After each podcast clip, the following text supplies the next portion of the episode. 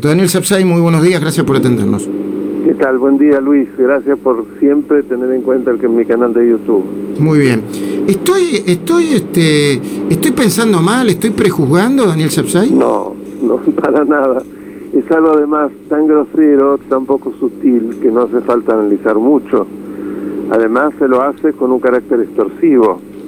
¿Qué es eso de que o te jubilás ahora o no te jubilás más? Manejo del ANSES a través de una modalidad totalmente atropelladora y de extorsión hacia los jueces. Perdón, perdón la, perdón la digresión. Perdón la, que me voy por un poquito por las ramas, pero ya mm. que está el ANSES, si están eh, si, si es tan puntilloso, le podría pedir a Cristina que cobre una sola jubilación de privilegio, que no cobre ninguna, ¿no? Sabemos perfectamente que el cristianismo tiene siempre para todas las cosas un doble estándar. Una cosa es cuando se aplica a nosotros y otra cosa cuando tenemos que aplicar para aquellos que son nuestros enemigos. Y eso también habla de una cultura muy poco democrática, porque vos sabéis que uno de los principios fundamentales de un sistema democrático es el de igualdad. La igualdad ante la ley, que implica que ante las mismas circunstancias las personas tienen que ser tratadas del mismo modo. De lo contrario, estamos en un sistema que ya no es una democracia, sino que es alguna forma de monarquía. Eh, o sea que eso no me extraña, ¿no? Que haya tratamientos distintos según de quién se trate. ¿Y te sorprendió o no te sorprendió, Daniel Sapsay, el pedido directo de, de Zaffaroni de indulto, eh, eh, el de Graciana Peñafort, el de la propia Milagro Sala y algunas solicitudes muy fuertes ya no pidiendo solamente indulto, sino también amnistía?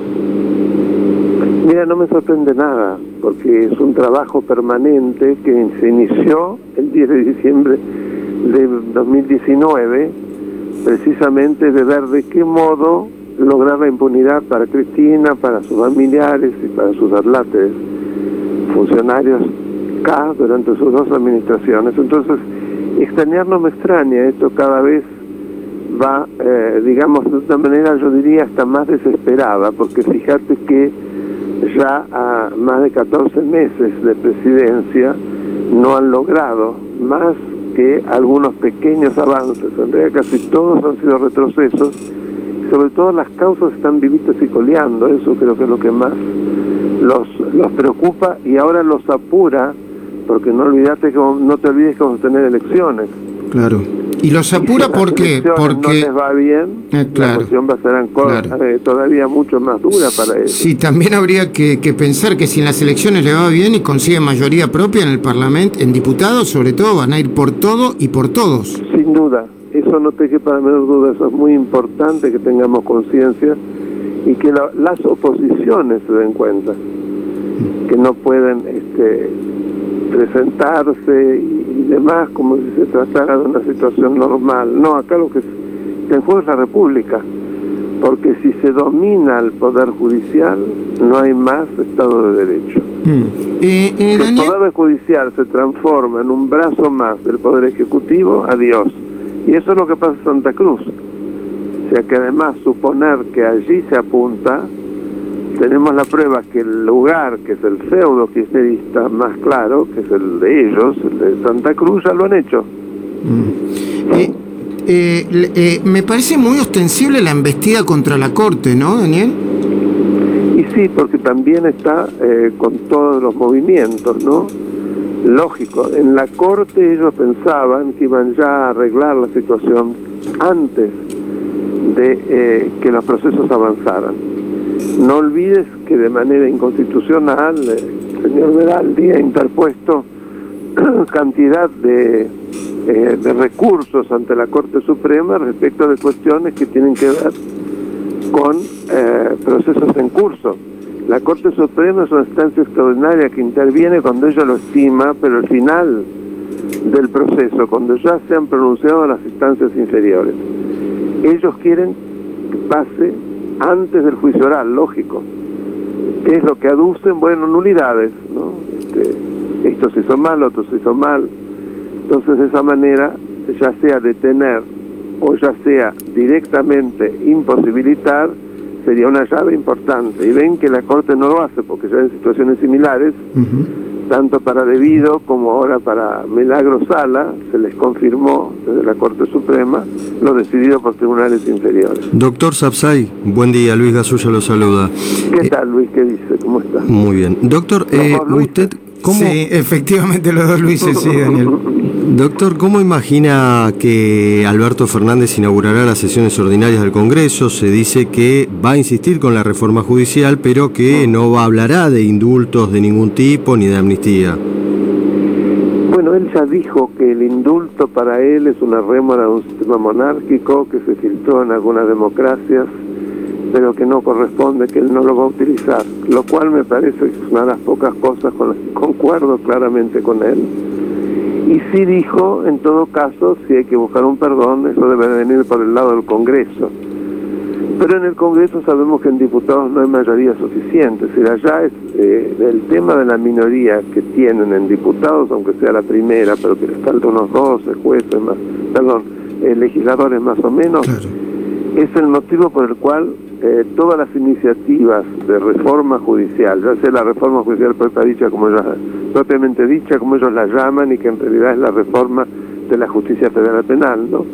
ya sea la iniciativa con media sanción del, Senado también, para reformar la ley que regula la Procuración General de la Nación, que ni siquiera todavía ha llegado, lo han mandado a diputados, todas esas iniciativas quedan allí, no, no tienen los números.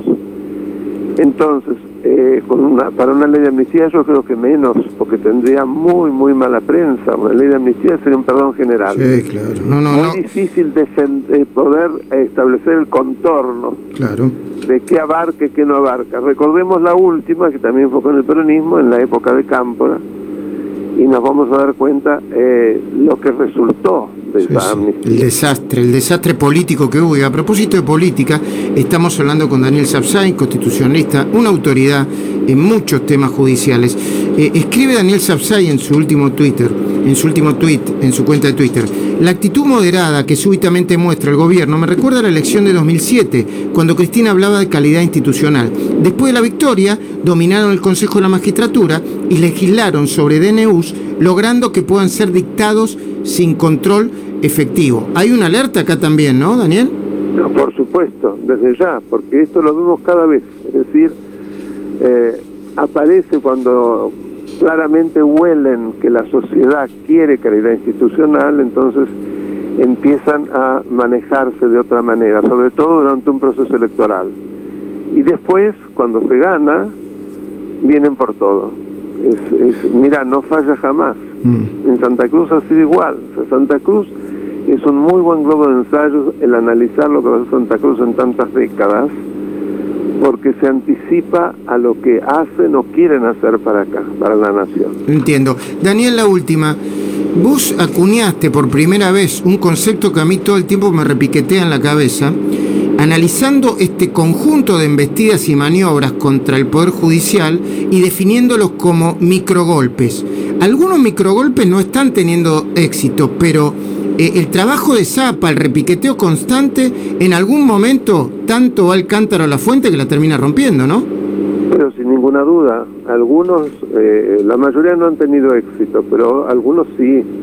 O sea que siempre, y además es un manoseo institucional permanente. Por ejemplo, el dictado de que esto necesita urgencia, que creo que ya nos acercamos a unos 100 en menos de un año de parte del presidente actual, es eh, realmente algo alarmante, porque prácticamente suprime al Poder Legislativo en su labor de, de legislar.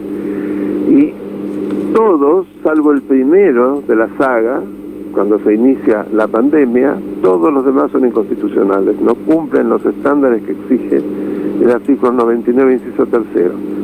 Muy bien. Lo primero porque el Congreso está reunido, no hay motivo para hacerlo porque mientras está reunido es clara la Constitución que no puede legislar el presidente. Entiendo. Sin embargo lo hace. Bueno, para mí esos son claros microgolpes de Estado. Daniel Sapsay, un gusto como siempre hablar con vos. Les recuerdo, muy interesante, incluso para los que eh, eh, quieren tener un acceso sencillo y directo a la complejidad de la Justicia y la Constitución, que se metan el canal de YouTube de Daniel Sapsay, Daniel Alberto Sapsay, y lo van a encontrar ahí. Gracias, Daniel. Gracias a vos, Luis. Un abrazo para los dos.